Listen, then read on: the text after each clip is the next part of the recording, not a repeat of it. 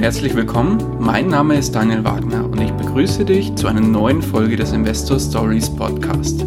Erfahre von anderen Investoren, wie sie gestartet sind und welche Erfahrungen sie auf ihrem bisherigen Weg gemacht haben.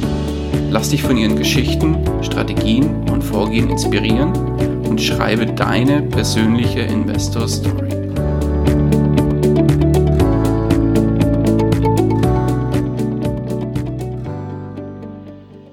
Bevor wir zur eigentlichen Podcast-Folge kommen, möchte ich dir noch kurz unseren Werbepartner vorstellen.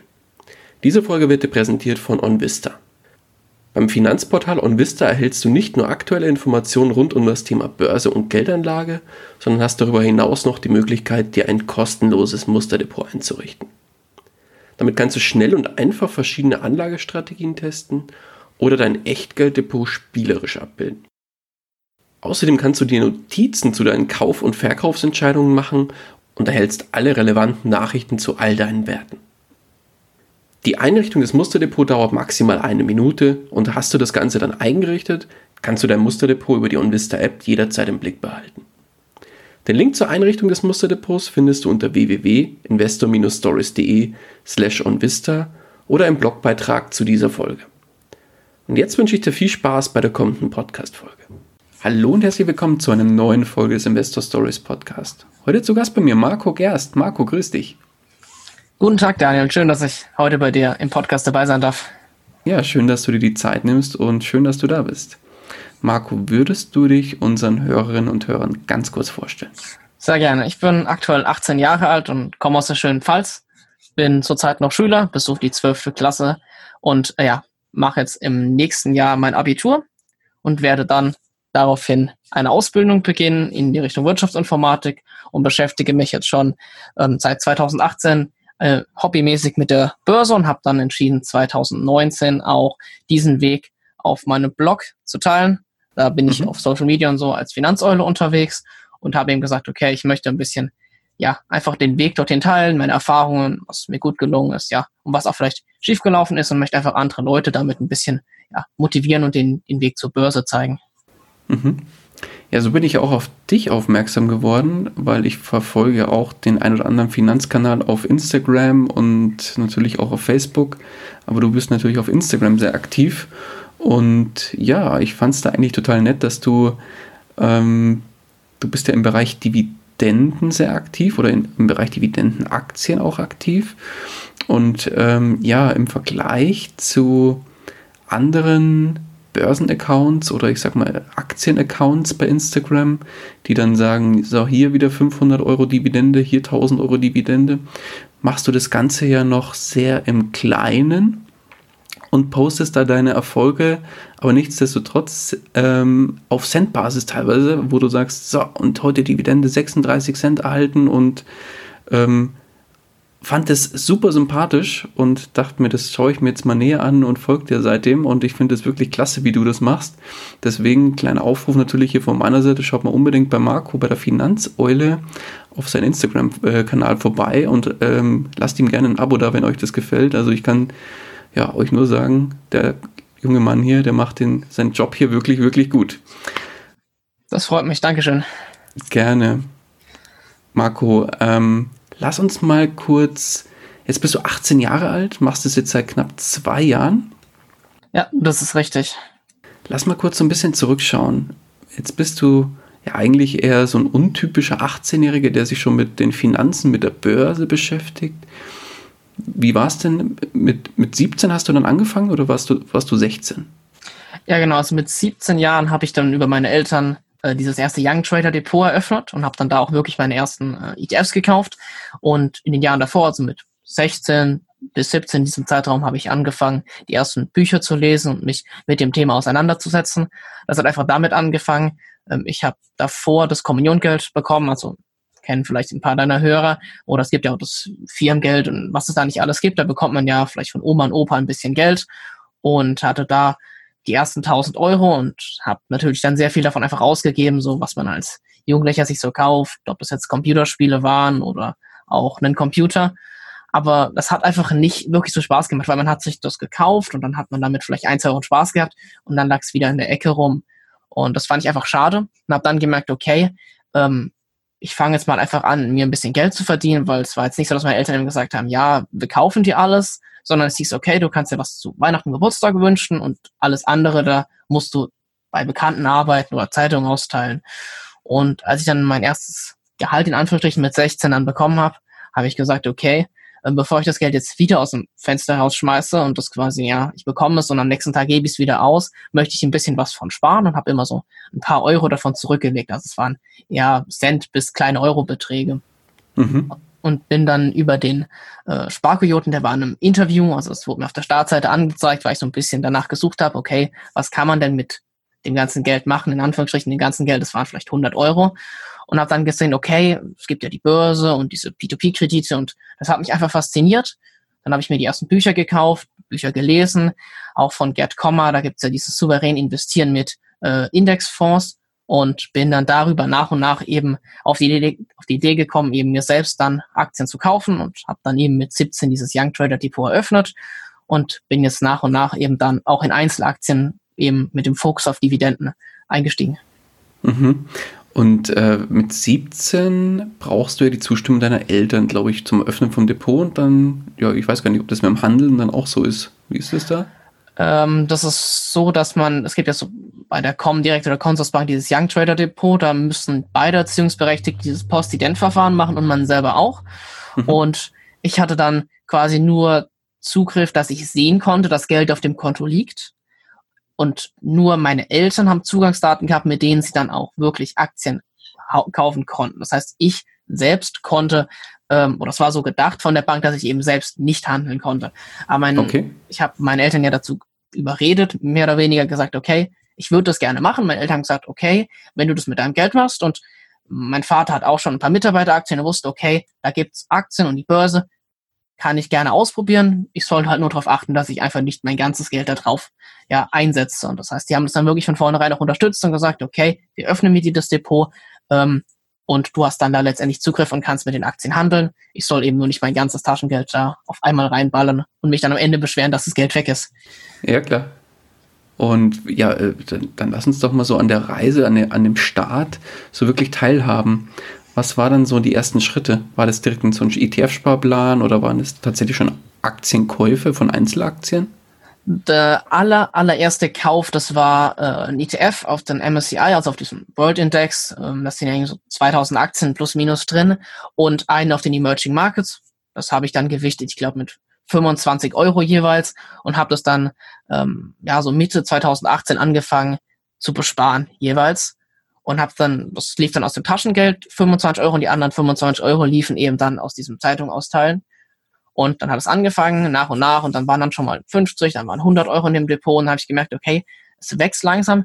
Dann war es ja dann 2018, wo es auch ein bisschen an der Börse, ja, so ein paar Prozent runter ist. Also das war Dezember, ist ja jetzt in der Vergangenheit oder im letzten Jahr auch der Monat gewesen, wo es ja am schlechtesten gelaufen ist. Und dann habe ich dann damals auch den ersten Einmalkauf getätigt. Ähm, Genau, und habe dann dafür 100 Euro einen ETF gekauft, was jetzt im Nachhinein vielleicht nicht so schlau war, weil 100 Euro bei einem Einmalkauf von 10 Euro ist natürlich sind 10% Rendite schon von vornherein weg. Aber so bin ich dann ja nach und nach auch diesen Einmalkäufen gekommen und habe dann gesagt, okay, jetzt noch mehr Zeitung auszahlen, jetzt noch mehr Taschengeld äh, bekommen letztendlich, um auch noch Aktien, Einzelaktien zu kaufen. Okay. Genau, dann ging es Januar, Februar los, 2019, wo ich gesagt habe, okay, ich habe hier in der Region äh, ist die BSF als großes Unternehmen, die haben hier ihren Hauptsitz. Und dann bin ich auch das erste Mal über meinen Vater dazu gekommen, okay, da gibt es ja auch diese Hauptversammlungen, wo Aktionäre hingehen. Und dann habe ich mir dann auch letztendlich als eine der ersten Einzelaktien äh, BSF ins Depot gelegt, ähm, um letztendlich zur Hauptversammlung zu gehen. Oh, Und ehrlich, warst dann, du da schon? Ja, genau, das war dann meine allererste Hauptversammlung dieses Jahr im Mai. Das war, ich glaube, 3. Mai war das ja. Und das war ein schönes Erlebnis. Okay, berichte gerne davon mal kurz. Ja, also es war, ich glaube, es war ein Freitag oder ein Samstag, ich bin mir nicht mehr ganz sicher. Da, der, wir sind dann, mein Vater hat äh, auch BASF-Aktien und er hat sich natürlich dann auch so ein Ticket geholt und dann gesagt, okay, er geht mit mir dahin. Das war dann so ein Herr Vater-Sohn-Tagesausflug. Wir sind dann mit dem Auto äh, zu dem Werksgelände gefahren. Von dort aus fahren ja dann Pendelbusse. Haben wir dann einen der Pendelbusse morgens genommen, so um 8 Uhr und sind nach Mannheim rübergefahren. Dort ist ja dieses Kongresszentrum, wo die BASF ihre ja, Versam Jahresversammlung abhält. Mhm. Und also es war ein super Erlebnis. Also vor allem diese ganze Atmosphäre, das ist ja ein Riesensaal und dann sitzt vorne die ganze Führungsriege, wird ein bisschen was erzählt und ja, fand ich sehr spannend. Also das hat wirklich Spaß gemacht und das hat mich dann auch mal bestärkt, äh, ja, zu sehen, okay, jetzt wird die Dividende ja erhöht. Also das wurde ja auch auf der Versammlung dann abgestimmt und dann habe ich gemerkt, okay, jetzt bekomme ich nächstes Jahr nicht äh, 3,20 Euro, sondern 3,30 Euro und dann habe ich auch gemerkt, okay, da möchte ich auf jeden Fall weitermachen, ob es jetzt nicht unbedingt vielleicht in BSF zu investieren, aber grundsätzlich eben in Aktien, die eine Dividende ausschütten, wo ich eben auch wirklich dann am Unternehmen beteiligt bin und dann auch wirklich was zurückbekomme. Mhm. Ja, jetzt machst du das ja seit fast zwei Jahren.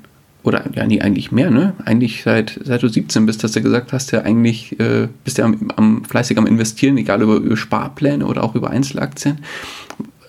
Hast du das dann mal deinen Eltern gezeigt, wie sich das Ganze entwickelt hat?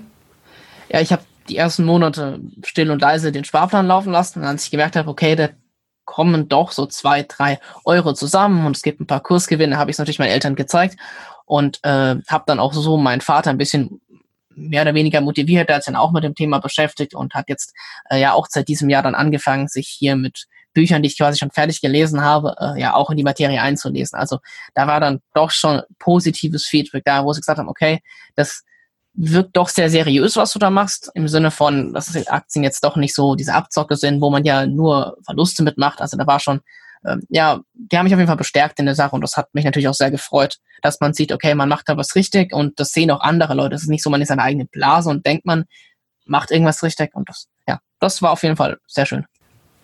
Aber wie geil, wenn der Schüler zum Lehrer wird, wie man so schön sagt, wenn deine Eltern von dir quasi das irgendwie übernommen haben und äh, ja, da jetzt selber auch investieren an der Börse, das finde ich grandios. Das ist auch eine seltene oder wahrscheinlich sehr selten, dass sowas mal passiert. Eig eigentlich ist, sollte es ja im Idealfall andersrum sein. Ja, wahrscheinlich beim Vater, wie gesagt, hat ja schon ein paar Aktien, aber er ist einfach davon ausgegangen, dass das Thema mich nicht so unbedingt interessiert. Und nachdem ich eben damit angefangen habe, hat er sich natürlich dann auch informiert. Und jetzt ist es immer schön, dann gibt's immer abends so am Esstisch so ein Gesprächsthema, wo er ein bisschen was erzählt, was, was er so gelesen hat. Und ich erzähle so ein bisschen was, was so an dem Tag der Börse abging. Und das ist, das ist sehr schön, diese, diese Gespräche so, dass man so ein Thema gefunden hat, wo sich beide interessieren. Mhm. Ja, sehr gut. Aber dann lass uns doch mal jetzt ein bisschen teilhaben an deinen heutigen Investments. Du sagst ja, du machst, äh, hast deine Sparpläne noch, die ETF-Sparpläne, laufen die noch? Ja, genau. Ein ETF-Sparplan, der mit den 25 Euro im Taschengeld, den habe ich seit dem Anfang nicht angefasst. Also jeden Monat gehen 25 oder die 25 Euro von meinem Taschengeld gehen eins zu eins in den äh, ETF-Sparplan auf den ähm, Vanguard, FTSE, äh, Developed World, also auch so ein Emerging Markets äh, ETF der fließt weiter, der ist jetzt auch schon bestimmt seit 13, 14 Monaten läuft der. Und mhm. parallel dazu ähm, bespare ich auch über einen Sparplan mit ungefähr 25 Euro verschiedene Einzelaktien. Äh, das geht von einer äh, 3M über eine Berkshire Hathaway, eine SAP. Also da sind sehr viele auch bekannte Unternehmen dabei. Mhm. Das heißt, du arbeitest da mit Sparplänen und nicht mit Einzelkäufen? Ja, ich habe einmal äh, Einzelkäufe getätigt. Das war da hatte ich, äh, das war quasi in den letzten Monaten, wo ich dann ähm, mit dem Zeitung austeilen aufgehört habe, da hatte ich dann natürlich ein bisschen Geld angespart aus den Monaten davor, weil ich dann mhm. noch immer bewusster mit dem Geld umgegangen bin tatsächlich und sehr unterbewusst auch eine hohe Sparquote dann erreicht habe, weil ich gesagt habe, okay, ich tue das Geld lieber aufs Verrechnungskonto überweisen, als es jetzt auszugeben, weil wenn ich ja jetzt so und so viel Euro wieder investiere, dann bekomme ich im nächsten Jahr ja wieder ein, zwei Euro mehr und hatte dann so bestimmt ja, 1000, 1500 Euro auf dem Verrechnungskonto noch übrig und habe dann gesagt, okay, dann mache ich jetzt mal zwei, drei Einmalkäufe, aber sonst alles ähm, läuft über Sparpläne so 25 bis 50 Euro Bereich. Mhm. Aber wenn ich jetzt mal fragen darf, du, wenn du sagst, du kriegst ja noch Taschengeld, arbeitest nebenher, zum Beispiel Zeitung austragen oder ähnliches, und äh, wie viel Geld von dem, was reinkommt, gibst du dann eigentlich aus? Ähm, ich habe so jetzt im letzten Jahr, da habe ich jetzt angefangen, äh, Buchführung zu machen, also wirklich aufschreibe, okay, was bekomme ich denn rein und was gebe ich denn aus? Und das pendelt so zwischen 50 und 70 Prozent.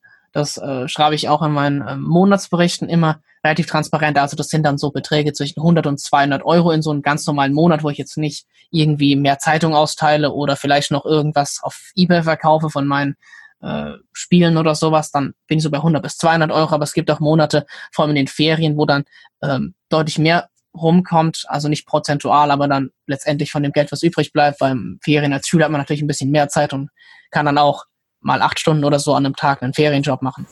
Mhm. Okay, ja klar. Und ja, äh, was hast du denn vor, wenn dann das erste eigene Geld kommt? Soll es dann so weitergehen mit dem, mit dem, mit der Sparrate, nenne ich es jetzt mal? Ja, die Hoffnung oder den Willen habe ich das ja durchzusetzen, weil letztendlich von, von diesem Gehalt in Anführungsstrichen, was ich ja jetzt bekomme, was ein paar hundert Euro im Monat sind, ist ja so das erste Auszubildendengehalt ähm, natürlich schon ordentlicher Sprung. Also da kommen schon mal bestimmt 1000 Euro oder so aufs Konto und dann ist es natürlich schön, wenn man diese 70 Prozent halten kann. Äh, muss man natürlich schauen. Aktuell zahle ich ja auch noch keine Miete. Das heißt, auch mhm. solche großen Positionen, die ja jetzt äh, bei mir in dieser ja, Milchmädchenrechnung gar nicht auftauchen, weil ich ja hier letztendlich nur mein Vergnügen bezahle aus dem Taschengeld und äh, meine Investments und noch nicht so diese ganzen Grundbedürfnisse. Ähm, deswegen, ich, ich hoffe, ich kann die Sparquote halten. So 50 bis 60 Prozent wäre wirklich schön. Wow, ja, schön. Schönes Ziel. Auf jeden Fall. Mm, dann lass uns doch jetzt mal ganz kurz auf dein, ja, ich sag mal, dein bisheriges Portfolio schauen. Was ist denn da alles enthalten und was für Ziele verfolgst du damit? Okay, ich kann ja mal die Aktien vorlesen, jetzt aktuell noch nicht so viele. Also ich habe eine mit mhm. meine größte Position ist eine Apple. Das war auch eine der Einmalkäufe, die ich getätigt habe und danach ist die Aktie irgendwie um 50 Prozent gestiegen. Also das ist auch die Aktie, wo ich die meisten Kursgewinne habe. Die ist jetzt mit 15 Prozent im Depot.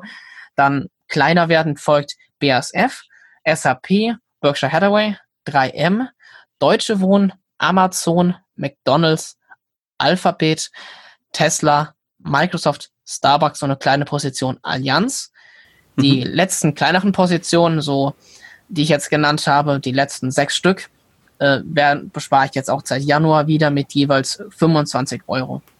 Mhm. Genau. Die Strategie ist ja jetzt ausgelegt auf Dividenden. Das heißt, also Berkshire Hathaway fällt da jetzt äh, vielleicht auf, aber alle anderen Aktien bezahlen mir eine Dividende, beziehungsweise Amazon fällt ja hier auch noch raus, aber der Großteil meines Depots ist wirklich auf die Dividende ausgerichtet. Und ich schaue hier auch, dass ich ein Gleichgewicht habe zwischen wirklichen Dividendenaristokraten, also Unternehmen, die wirklich lange schon ihre Dividende zahlen und auch stetig um ein paar Prozent erhöhen, aber auf der anderen Seite auch Aktien, die ähm, sehr hohes Wachstum haben, wo jetzt die Dividende vielleicht nicht im Fokus steht, sondern einfach, dass ich in ein paar Jahren hieraus einfach eine große Dividende bekomme, weil aktuell ist es ja so, habe ich den Freibetrag noch, aber wenn der irgendwann mal ausgeschöpft ist, ich brauche ja die Dividenden zurzeit nicht. Das heißt, mhm. da können Sie auch gerne noch ein paar Jahre im Unternehmen reinvestiert werden. Das Unternehmen wächst einfach stärker und ich bekomme dann in der Zukunft eben die Dividenden in zehn Jahren oder so. Also da bin ich auf jeden Fall offen. Da sage ich nicht, eine Aktie muss jetzt unbedingt so und so viel Prozent Dividende ausschütten. Ähm, das ist auf jeden Fall nicht bei mir äh, ein Kriterium. Mhm. Und äh, wie wählst du jetzt die Aktien aus, wo du sagst, ach, in die will ich jetzt per Sparplan einfach mal weiter investieren? Also ich habe so zwei, drei Kennzahlen, die ich mir anschaue. Da geht's dann los, okay. Ähm, natürlich stelle ich mir zuerst die Frage, möchte ich jetzt ein Unternehmen haben, was so das Fundament meines Depots bildet, wie so eine 3M, die ja schon seit äh, 100 Jahren oder so die Dividende zahlen, oder möchte ich jetzt wirklich einen, einen Wachstumswert haben, vielleicht wie Tesla oder, oder auch Apple oder eine Amazon, die ja noch ein bisschen Potenzial haben zu wachsen. Da unterscheide ich erstmal. Ist es eine Dividendenstrategie? Schaue ich natürlich, dass hier die Ausschüttungsquote ja, so 30 bis 70 Prozent beträgt, dass das Unternehmen ja, vielleicht so mit 5 Prozent pro Jahr wächst und dass das Unternehmen auch nicht so stark verschuldet ist, dass es eben ähm, ja auch noch lange Zeit die Dividende eben zahlen kann und nicht in der nächsten Krise, wenn dann die Zinsen ein bisschen erhöht werden, dann tatsächlich pleite gehen sollte. Deswegen da schaue ich wirklich, okay, hat das wirklich, ja, sind die Kennzahlen da wirklich solide? Ist das, ist das sicher, das Unternehmen? Und bei einer Aktie, die ich kaufe, weil ich davon ausgehe, dass eben noch ein hohes Wachstum hat, da schaue ich natürlich dann noch drauf, okay, ist das eine niedrige Ausschüttungsquote? Ist hier ein hohes Wachstum? Gibt es hier vielleicht irgendeine Technologie, die das Unternehmen hat, die jetzt ein anderes Unternehmen nicht hat? Also Stichwort äh, Burggraben. Genau, da unterscheide ich so ein bisschen.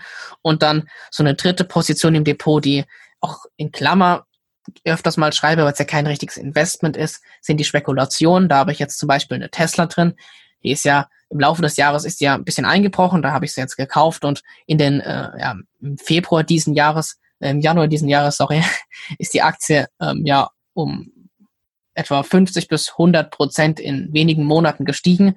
Und solche Aktien, da bleibe ich dann noch offen, wo ich sage, okay, vielleicht verkaufe ich die, wenn die Aktie was erreicht hat. Aber die anderen Aktien, also die Dividenden und die Wachstumsaktien, die möchte ich wirklich im Depot liegen lassen und sie dann in einigen Jahren einfach über die Kursgewinne und auch Dividenden freuen. Mhm. Ja, wie gesagt, ich fand es ja total sympathisch, äh, als ich gesehen habe, dass du im Vergleich zu anderen dich auch wirklich über Centbeträge freust. Wenn du schon sagst, ja, dieses Jahr kriege ich 3,10 Euro, nächstes Jahr, kriege ich schon 3,30 Euro und freust dich dann genau über diese Steigerung. Ja, ich glaube, da wird man noch ganz, ganz viel von dir hören, weil du, ja, wenn du so weitermachst, wirst du mit Sicherheit dann, dann ordentlichen Vorsprung von äh, vor vielen haben, die dann in deinem Alter irgendwie mit 25 vielleicht erst anfangen. Und ja, also von meiner Seite, ich finde das total klasse und du machst dir da auch richtig Gedanken. Also Hut ab, wirklich Hut ab. Äh, kenne da ganz andere in deinem Alter, die haben da ja noch, sind noch nicht so weit und äh, haben da noch andere Interessen. Aber nichtsdestotrotz, schöne Sache. Habe ich das dann richtig verstanden, dass dein Depot und dein Portfolio ausnahmslos auf, aus Aktien oder Börseninvestments besteht? Ja, zurzeit sind es tatsächlich nur Aktien. Ähm, mhm. Ich habe aber auf jeden Fall vor, mich im Laufe des Jahres noch ähm, mit P2P-Krediten auseinanderzusetzen. Ist ja natürlich ein etwas spekulativer Teil, den würde ich auch schon gerne mit vielleicht fünf bis zehn Prozent gewichten. Dann steht die äh, Frage Rohstoffe noch im Raum, aber bei dem kleinen Depot, was ich habe, macht das natürlich noch nicht so viel Sinn, weil letztendlich muss man ja auch schauen, okay, wie, wie lagere ich das, welche Kosten kommen da auf einen zu. Aber ja, da steht noch einiges an, aber aktuell ist es wirklich das Depot vollständig auf Dividenden ausgelegt, äh, auf Dividendenaktien ausgelegt. Mhm. Okay. Darf ich fragen, wie groß dein Depot ist vom Umfang? Äh, ja, also investiert in das Depot habe ich jetzt so roundabout 5500 Euro plus minus, oh, da weiß ich den Betrag gerade nicht exakt. Und äh, die aktuelle Performance zum heutigen Stand sind 6500 Euro. Das sind jetzt die reine, die, äh, ja genau, Aktien mit Kursgewinn, also jetzt ohne das, was noch in Cash äh, vorhanden ist. Mit der, mit der Cash-Quote sind es so roundabout 7200 Euro von dem, cool. ja, Vermögen, was investiert ist, beziehungsweise noch investiert werden soll. Stark. Toll. Wirklich Hut ab. Da wird sich mit Sicherheit noch einiges draus entwickeln die nächsten Jahre. Bin ich fest von überzeugt. Ja, bin ich auf jeden Fall gespannt. Mhm. Und äh, ja, ich habe gesehen, du teilst es ja auch immer sehr, äh, wie du sagst, transparent auch auf deinem Blog, also finanzeule.de ist es, oder? Finanzeule.net. .net. Ja, de, Net. die Domain wird nicht benutzt, aber die hat sich äh, irgendjemand scheinbar gesichert, aber .net ist die Domain. Mhm, genau, verlinkt man dann auch in den Shownotes, schaut da gerne mal vorbei. Also die da legt Marco, glaube ich, sehr hohen Wert auf Transparenz und teilt da wirklich sehr, sehr viel, was er macht, wie er es macht. Äh, zu dem Thema Transparenz ist es natürlich, lese ich öfters auch äh, andere Blogger und schaue natürlich auch YouTube-Videos und da wird natürlich dann oft gesagt, ja, ich habe jetzt so und so viel Prozent gemacht, aber da wird halt selten in absoluten Zahlen geredet. Ist jetzt natürlich den Bundle, merke ich auch. Es gibt viele Blogger, die jetzt auch immer transparenter ihre Einnahmen und ihre Investments zeigen. Aber ich finde es halt schön, wenn die Leute wirklich sehen, okay, an der Börse gibt es nicht nur immer die 50, 60 Prozent, die hier pro Jahr gemacht werden, sondern es gibt halt auch wirklich Phasen, wo es mal bergab geht. Und es gibt hier auch Gebühren und Steuern, die anfallen. Wenn man das halt nicht transparent zeigt, dann bekommt auch der Leser, finde ich, einfach ein sehr stark verfälschtes Bild, wie es wirklich an der Börse ist, weil wenn es mal 90 Prozent runtergeht, dann wird es auch geteilt. Wenn es mal eine Dividendenkürzung gibt, wird es auch geteilt, weil es gehört auch eben zu diesem ja, Börsen-Lifestyle, sage ich mal, dazu, dass man hier auch wirklich nicht nur die ganzen Gewinne und die ganzen grünen Zahlen hier sieht den ganzen Tag. Ja, auf jeden Fall eine schöne Sache und äh, Transparenz trägt ja auch dazu bei, dass du glaubwürdig bist und ja. sowohl auf Instagram als auch auf deinem Blog, ja, ich glaube das, was du schreibst und wie du es teilst, also deswegen super sympathisch. Mehr kann ich dazu an der Stelle auch gar nicht sagen. Marco, dann lass uns doch mal vielleicht auch so ein bisschen auf die negativen Seiten schielen. Jetzt hast du zwar noch nicht so viel Investmenterfahrung und bist noch auf, am Anfang deiner Reise, aber ich finde trotzdem schon für dein Alter extrem weit. Nichtsdestotrotz, was war denn dein größter Fehler beim Thema Investments? Also es gibt so zwei Sachen, die ich vielleicht im Nachhinein bereue, vielleicht nicht der richtige Begriff. Ich habe ja daraus gelernt aus den Fehlern, aber ich hätte es vielleicht im Vorhinein gewusst und dann vielleicht wirklich Sachen verhindern können. Aber die erste Sache war einfach, ich habe ja schon mit 16 angefangen, mich mit dem Thema auseinanderzusetzen und auch schon Bücher zu lesen, Podcasts zu konsumieren. Aber ich habe halt mhm. halt tatsächlich noch über ein Jahr dann gewartet, letztendlich bis ich 17 war, bis ich dann wirklich Depot eröffnet habe und angefangen habe. Und im Nachhinein hätte man da vielleicht schon früher auch ähm, Geld, was ich dann einfach verschwendet habe, oder vielleicht nicht unbedingt verschwendet, aber ausgegeben habe, schon investieren können, hätte da vielleicht auch schon mehr Erfahrungen mitnehmen können. Aber letztendlich habe ich ja mit 17 Jahren auch schon sehr früh angefangen, aber auch alle Hörer, die vielleicht noch etwas jünger sind oder auch in meinem Alter sind, den kann ich nur empfehlen. Fragt eure Eltern, fragt vielleicht Oma, Opa, ob ihr mit denen zusammen ein Depot öffnen äh, könnt, ob sie das machen und fangt an zu sparen, auch wenn es jetzt nicht die Aktie ist, sondern die F, den ihr kauft, aber Hauptsache, dass man mal ein bisschen Geld zurücklegt in jungen Jahren und mhm. sich daran gewöhnt, weil wenn man dieses Mindset schon mal reinbekommt, okay, ich gebe jetzt nicht diese 100% aus, sondern mir stehen vielleicht nur 80% meines Taschengelds zur Verfügung und diese anderen 20%, die lege ich zur Seite ins Sparschwein und die fasse ich einfach nicht mehr an. Und ich denke mal, wenn man das gelernt hat, wird man das auch dann ja in, im späteren Verlauf seines Lebens ähm, beibehalten, diese diese Idee und dann vielleicht auch noch mehr sparen können, weil man ja natürlich auch ein größeres Einkommen hat. Mhm. Und die andere Sache ist auch wirklich von dieser Theorie in die Praxis zu gehen. Ich habe mir anfangs stundenlang Excel-Tabellen gemacht, wie das Depot aussehen soll, welche ETFs ich kaufen möchte. Und dann habe ich letztendlich angefangen und habe das Ganze über den Haufen geworfen und nochmal von vorne angefangen. Und ich hätte einfach statt nochmal eine neue Excel-Tabelle zu erstellen, vielleicht einfach das erste Produkt oder den ersten ETF kaufen sollen, weil letztendlich man macht sich so viele Gedanken, aber es wird im Endeffekt eh meistens anders kommen. Und man überlegt sich an so viele Dinge, die man, die Fehler, die man nicht begehen möchte, aber letztendlich wird trotzdem irgendwas schiefgehen und das ist einfach normal. Und wenn man es dann mit wenigen Euros oder nur mit einem ETF-Sparplan diesen Fehler macht, dann lernt mhm. man draus und wenn man dann das mehr Geld zum Investieren hat, wird man diesen Fehler nicht mehr machen. Und redet man nur theoretisch die ganze Zeit, begeht man eben keinen Fehler und wird eben auch nicht daraus lernen aus diesem Fehler und macht den Fehler dann vielleicht mal mit 1000 oder 2000 Euro und dann tut's halt weh und dann kann es halt sein, dass man einfach den Weg weg von der Börse wiederfindet und das wäre einfach schade. Wow. Hut ab. Wahnsinn. Tolles, tolles Mindset, Marco. Also wirklich für dein Alter unfassbar. Warum glaubst du denn, dass viele andere in deinem Alter genau das, was du machst, nicht machen? Ja, ich, ich glaube natürlich ist auch eine Frage, ob man sich mit dem Thema wirklich auseinandersetzt, weil es ist natürlich auch teilweise sehr trocken, sich mal so ein Unternehmen anzuschauen, vielleicht mal eine Bilanz reinzulesen und, und viele sagen halt lieber, okay, ich verdiene jetzt eh vielleicht nur ein Taschengeld oder einen Nebenjob. Ich, ich fange damit an, wenn ich dann mein erstes Gehalt habe oder dann in der Ausbildung bin und mhm. ja, da die, die Leute interessiert es vielleicht einfach nicht so oder sie bekommen das vielleicht auch gar nicht so mit, weil letztendlich so aus den, aus den herkömmlichen Medien erfährt man ja meistens nur hier, die und die Aktie ist gerade gestiegen, aber da fehlt halt wirklich einfach die Kommunikation. So in meiner Schule oder so, da kommt niemand auf die Idee, über dieses Thema zu reden. Und dann kommen eben viele auch gar nicht damit in Berührung, weil sie vielleicht keine Eltern haben, die Aktien haben oder weil sie auch kein, weil sie sich selbst gar nicht damit auseinandersetzen möchten, weil sie einfach das gar nicht wissen. Und das finde ich halt einfach schade und deswegen möchte ich halt auch mit diesem, mit dem Blog so ein bisschen zeigen, okay, das Thema muss nicht langweilig und trocken sein, da kann man sich wirklich auch mit Spaß rangehen und man muss da auch nicht stundenlang irgendwelche Analysen schreiben, sondern mit einem ganz einfachen ETF-Sparplan, den hat man in fünf oder zehn Minuten aufgesetzt, kann man 25 Euro investieren und damit ist der Grundstein schon gelegt. Wenn man dann anfängt, den ersten ETF zu kaufen, dann kommt auch nach und nach eben der, der Spaß daran, sich damit einfach intensiver auseinanderzusetzen, zwangsweise. Mhm. Da hast du definitiv recht. Also ich höre jetzt auch aus deinem, deinen Erzählungen vom Anfang noch so ein bisschen, dass du gesagt hast, ja, es kommen jetzt 25 Euro Taschengeld dahin und dann habe ich dann noch mehr gearbeitet, dass ich noch mehr investieren kann. Das hört sich ja schon fast so ein bisschen nach Investitionssucht an. Kann das sein, dass man da so ein bisschen danach auch süchtig wird, dass man sagt, ich will einfach noch weiter, noch mehr investieren? Ja, doch. Also vor allem, wenn man dann sieht, okay, man bekommt seine erste Dividende oder man hat die ersten Kursgewinne gemacht, dann möchte man halt unbedingt noch mehr investieren. Ja, das habe ich auch schon gemerkt teilweise und äh, habe dann auch wirklich einfach mal am Wochenende dann einfach doppelt so viel Zeitung ausgeteilt, weil einfach die Motivation da war, okay, jetzt habe ich gerade 500 Euro eingezahlt, aber wäre es nicht cool, wenn ich dann, man kann ja so, ich glaube, zweimal im Monat einen Sparplan zum Beispiel ausführen. Wie cool wäre es, wenn ich am 15. einfach noch einen Sparplan ausführen kann und dann kommt einfach die Motivation und das ist bis zum gewissen Grad ist das auch, ist das auch sinnvoll oder kann man das auch gerne machen, aber man sollte halt wirklich aufpassen, dass man da nicht sich zu sehr reinsteigert, weil letztendlich ähm, kann das Geld natürlich an der Börse auch irgendwann mal weg sein. Und wenn man dann wirklich 100 Prozent halt auf eine Aktie oder so gesetzt hat, dann ist das natürlich äh, auch nicht so das Geld vom Ei. Aber vor allem auch jetzt in meinem Alter, wo die Beträge noch nicht so groß waren, denke ich, ähm, war das noch in einem gesunden Maße. Mhm, definitiv. Lass uns doch jetzt mal auf die ja, positiven Seiten schauen. Was waren für dich die größten Erfolge?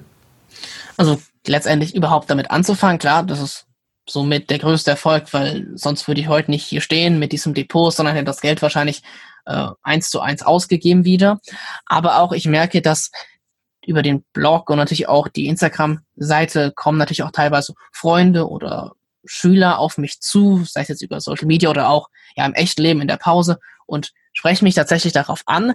Teilweise wird man da auch belächelt, aber letztendlich ist das, stecke ich das weg, das ist gar kein Problem. Aber es gibt auch viele, die dann wirklich mit mir das Gespräch suchen und wirklich dann sagen, okay, Marco, was machst du denn da? Ich würde mich damit auch gerne beschäftigen. Und das finde ich einfach schön, dass man dann sagt, okay, dann helfe ich den Leuten. Habe jetzt schon mit äh, drei, vier Freunden für die Depots eröffnet, habe denen so ein bisschen rangeführt, habe den Bücher ausgeliehen und da kann man sich nach und nach auch immer wieder mit den Leuten austauschen und ja, findet mhm. dann einfach einen schönen Freundeskreis. Auch jetzt hier über Instagram, äh, ja, habe ich Kontakt zu diversen Leuten, die auch teilweise schon älter sind. Man lernt von diesen Erfahrungen und das finde ich das einfach äh, eine sehr schöne Community, ein sehr schönes Umfeld hier im Finanzbereich. Definitiv. Also da habe ich jetzt auch bisher noch keinerlei große negative Erfahrungen machen äh, können, um ehrlich zu sein, sondern da hilft man sich wirklich gegenseitig und gibt Tipps gegenseitig, wo was wie möglich ist und von daher äh, definitiv auch von meiner Seite nur die Empfehlung, da sich ganz klar mit den Leuten auszutauschen und sei es im Zweifel, wenn im eigenen Freundeskreis niemand dabei ist, ja, dafür gibt es heute das Internet und äh, da hat man so viele Möglichkeiten. Das heißt, sei es Instagram, sei es Facebook, sei es sonstige Blogs, als dass du dich in den Kommentaren von Finanzblogs tummelst oder was auch immer. Also nutzt diese Möglichkeit und tauscht euch da wirklich auch mit anderen aus. Ja, Marco, dann, äh, wenn du eh schon sagst, dass du äh, für den einen oder anderen Bekannten oder Kumpel von dir da die schon unterstützt hast im Bereich Depot, dann ja, sagen wir doch mal jetzt einfach mal, jetzt wird einer auf dich zukommen und sagen, Marco, ich, wir sind ja in einem Alter, kannst du mir nicht äh, irgendwie helfen, dass ich da auch starten kann?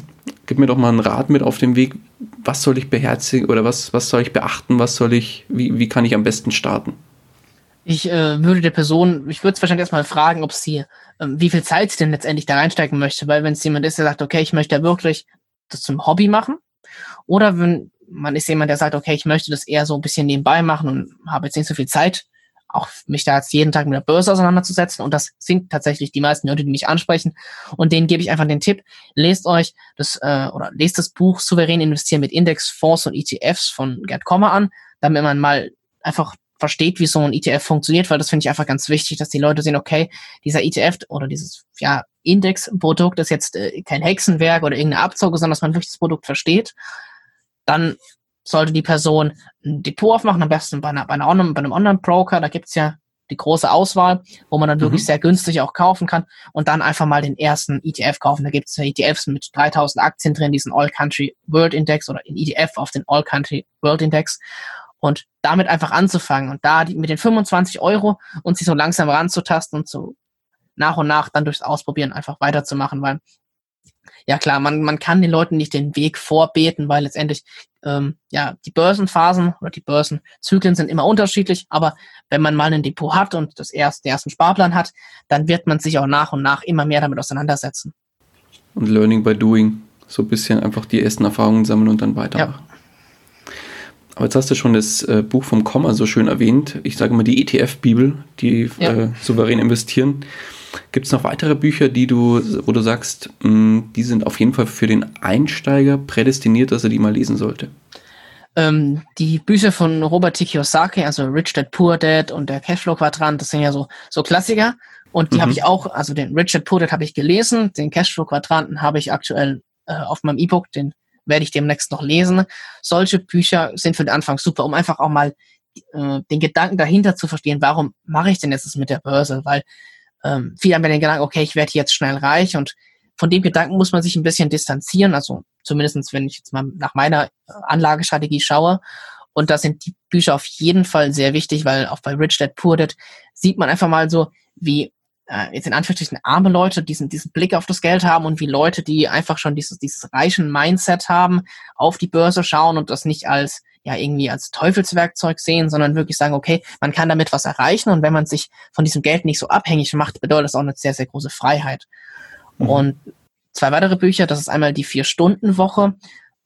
Da ging es ja dann auch darum, wirklich, dass man nach und nach outsourced. Das ist natürlich dann eher interessanter für Leute, die wirklich sagen, okay, ich möchte mich vielleicht selbstständig machen. Das lese ich einfach auch, weil ich mich selbst mit dieser Selbstständigkeit beschäftige. Und auch äh, noch ein Klassiker ich, der, ist der reichste Mann von Babylon für mich. Das Buch lese ich sehr oft und sehr gerne und das ja, kommuniziert auch die, die Grundlagen so, die man ein bisschen mit dem Umgang mit Geld einfach mal verinnerlicht haben sollte. Mhm.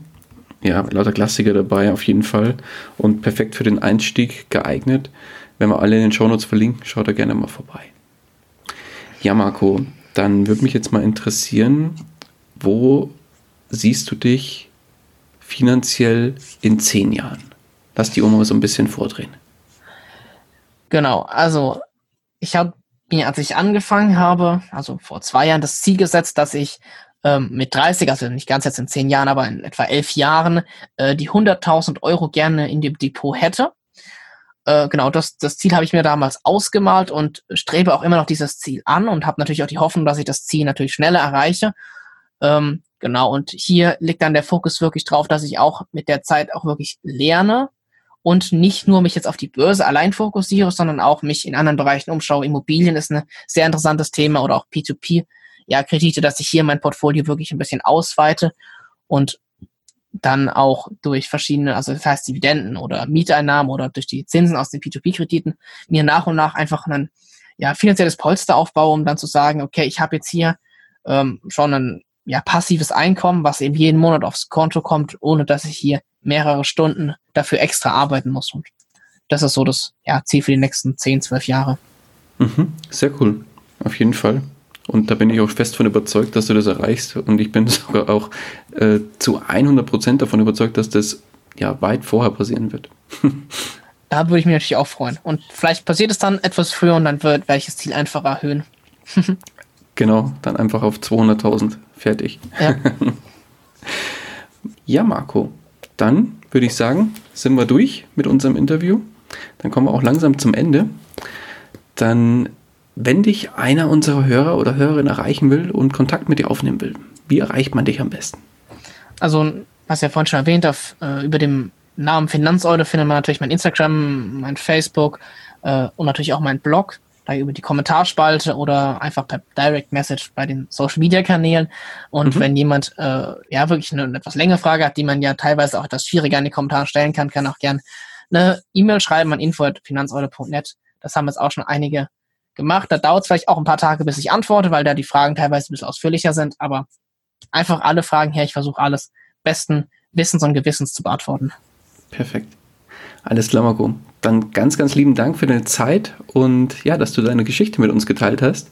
Und wie gesagt, ich bin schwer von überzeugt, dass wir noch einiges von dir hören werden. Und lass uns auf jeden Fall da in Kontakt bleiben und dann schauen, wie sich das in den nächsten Jahren bei dir entwickelt. Und die letzten Worte des Interviews, die gehören dir.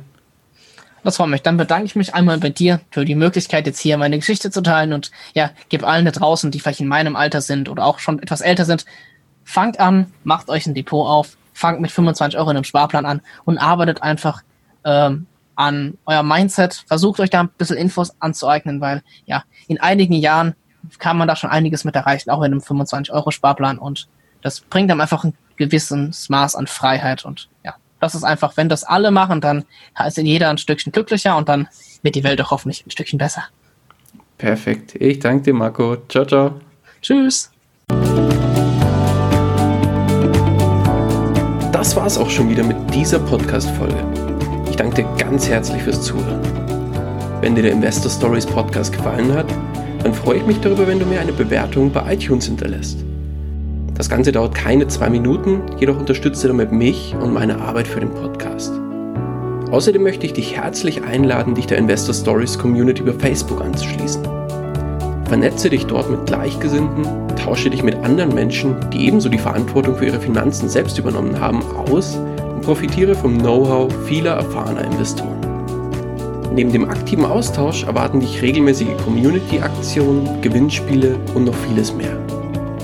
Den Weg zur Community findest du über www.investor-stories.de slash community. Ich freue mich, wenn du auch beim nächsten Mal wieder mit dabei bist.